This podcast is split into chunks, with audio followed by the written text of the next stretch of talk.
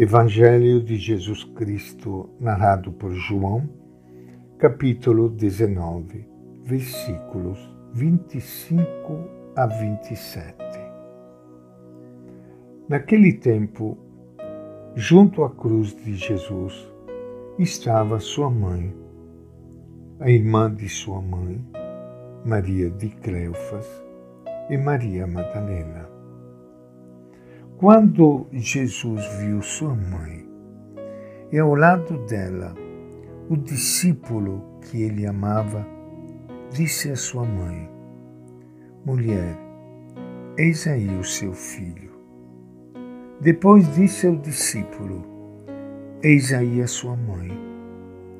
E desde essa hora, o discípulo recebeu em sua casa. Esta é a palavra do Evangelho de João.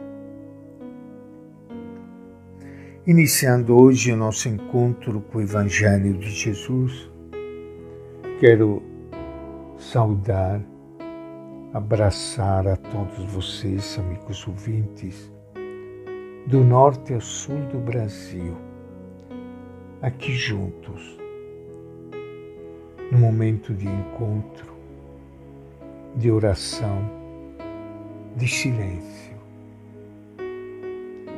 Momento de intimidade com Deus. E todos nós somos chamados hoje a refletir a respeito de uma realidade que Jesus enfrentou, que Maria, mãe de Jesus, enfrentou e que o nosso povo enfrenta e vive hoje duramente. A liturgia traz para nós hoje, 15 de setembro, a festa chamada de Nossa Senhora das Dores. Ontem nós celebramos o dia da exaltação da Santa Cruz, onde tivemos oportunidade de refletir e de viver um pouco a cruz de Jesus e a nossa cruz. Hoje, todos nós somos convidados a olhar para uma mulher, Maria, a mãe de Jesus, aos pés da cruz. Na tradição da Igreja, surgiu esta festa chamada Nossa Senhora das Dores, Maria Mãe de Jesus. Aos pés da cruz, assistindo à agonia e à morte do seu único filho. Você pode imaginar? Não dá para imaginar. Como não dá para imaginar a dor, o sofrimento, as lágrimas de milhares e milhares de mães que perdem o seu próprio filho. Não dá para imaginar. Dor, sofrimento e morte a agonia de uma mãe que assiste à morte do seu próprio filho. Não sei se neste momento tem alguma mãe que está me ouvindo neste momento está passando por uma tragédia dessa. É impressionante como Jesus, o Filho de Deus, que veio morar aqui no meio de nós, ele viveu essa experiência.